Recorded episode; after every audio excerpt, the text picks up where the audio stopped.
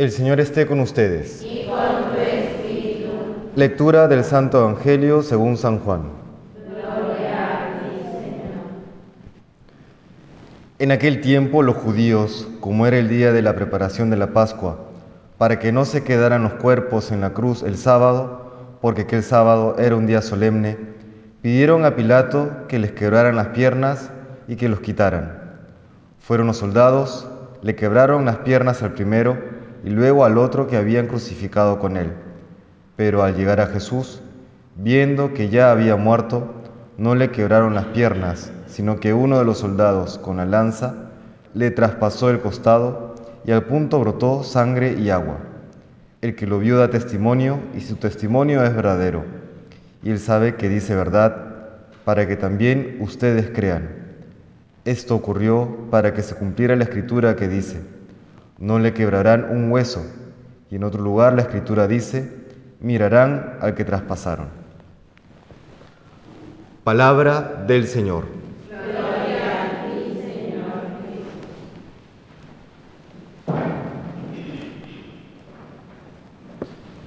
El Evangelio según San Juan, aunque por supuesto es un Evangelio histórico, al mismo tiempo tiene diferentes niveles de interpretación y uno de ellos es el alegórico o el simbólico, en el cual este hecho de que se le traspasara el costado a Cristo, nuevamente sin negar el hecho en sí mismo, eh, nos expresa que aquello que había permanecido oculto como un tesoro, como dice la segunda lectura del día de hoy, es ahora derramado al mundo.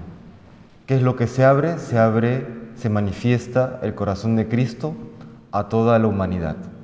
¿no? Aquel amor infinito de Dios que permanecía de alguna manera inaccesible a cada uno de nosotros, de pronto ahora se abre de par en par y nos sobrecoge al punto que hemos necesitado siglos y aún necesitamos siglos para comprenderlo totalmente.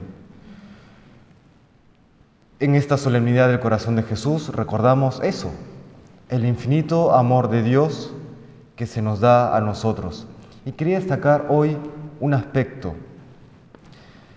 Siendo el corazón de Jesús humano y divino, es un corazón que no solamente se entrega totalmente a nosotros, sino que además sufre por nosotros. Es decir, es un corazón que me ama y que busca mi amor y que sufre si es que no, si es, que no es amado por mí. Eso es algo que supera nuestra capacidad de comprensión. Una cosa es que Dios, que no necesita nada ni de nadie, por un misterio que no llegamos a comprender, me ame. Y otra cosa es que ese Dios que lo ha dado todo y lo sigue dando todo, sufra si es que no es amado por mí.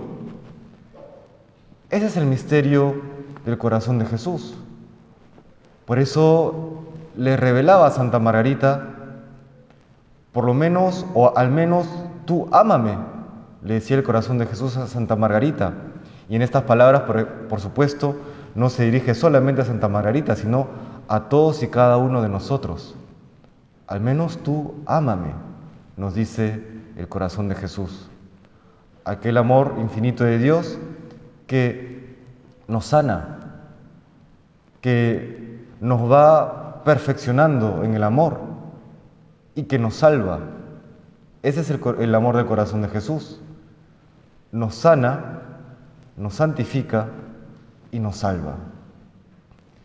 A ese amor infinito, a ese amor que sufre si no es, si no es amado por mí, hay que corresponder.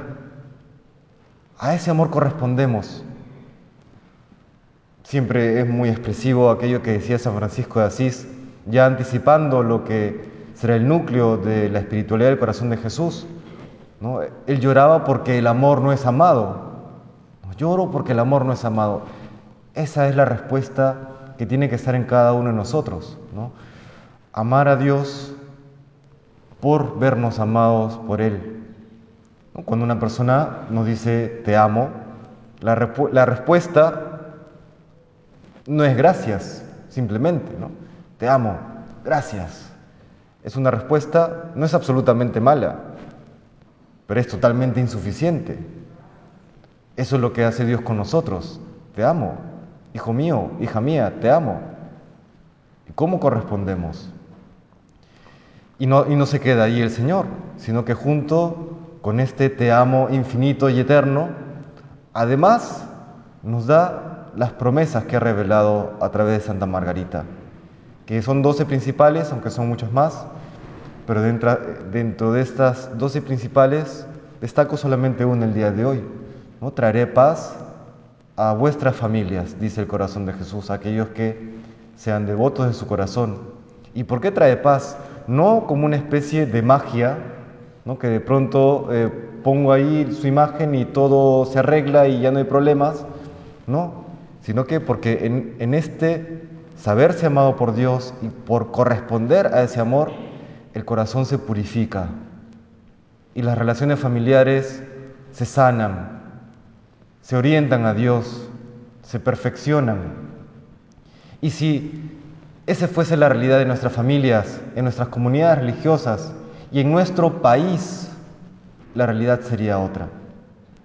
Lo que el mundo necesita, no digo que no sean reformas políticas, quizá una que otra, pero lo que necesita nuestro país es saberse amado por Dios y corresponder a ese amor. Ahí está el núcleo de la salvación del ser humano, tanto en la vida terrena como también en la vida eterna.